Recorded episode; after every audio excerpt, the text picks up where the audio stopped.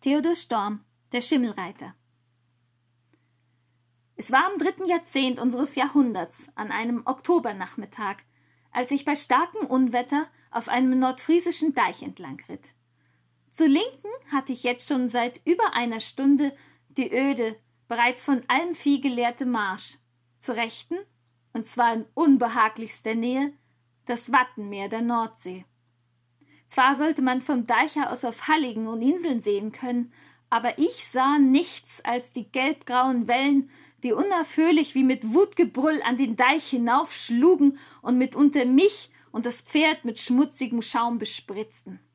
Dahinter wüste Dämmerung, die Himmel und Erde nicht unterscheiden ließ. Denn auch der halbe Mond, der jetzt in der Höhe stand, war meist von treibendem Wolkendunkel überzogen. Es war eiskalt.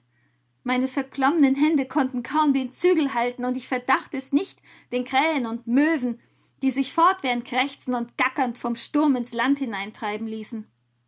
Die Nachtdämmerung hatte begonnen, und schon konnte ich nicht mehr mit Sicherheit die Hufe meines Pferdes erkennen.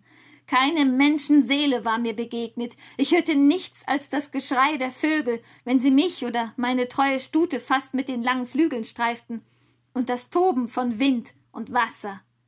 Ich leugne nicht, ich wünschte mich mitunter in sicheres Quartier.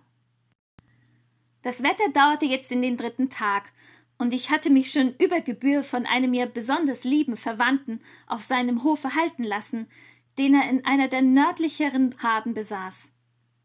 Heute aber ging es nicht länger. Ich hatte Geschäfte in der Stadt, die auch jetzt wohl noch ein paar Stunden weit nach Süden vor mir lag, und trotz aller Überredungskünste des Vetters und seiner lieben Frau Trotz der schönen, selbstgezogenen Perinette und Grand Richard Äpfel, die noch zu probieren waren.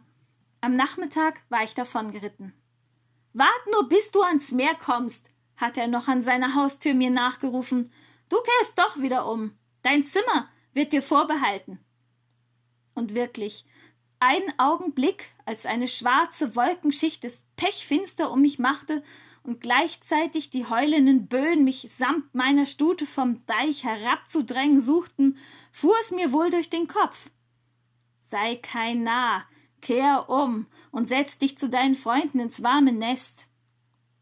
Dann aber fiel's mir ein, der Weg zurück war wohl noch länger als der nach meinem Reiseziel, und so trabte ich weiter, den Kragen meines Mantels um die Ohren ziehend.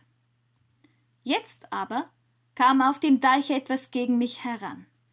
Ich hörte nichts, aber immer deutlicher, wenn der halbe Mond ein karges Licht herabließ, glaubte ich, eine dunkle Gestalt zu erkennen, und bald, da sie näher kam, sah ich es. Sie saß auf einem Pferde, einem hochbeinigen, hageren Schimmel.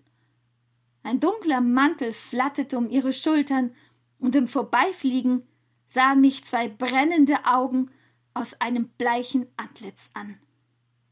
Wer war das? Was wollte der? Und jetzt fiel mir bei, ich hatte keinen Hufschlag, kein Keuchen des Pferdes vernommen, und Ross und Reiter waren doch hart an mir vorbeigefahren.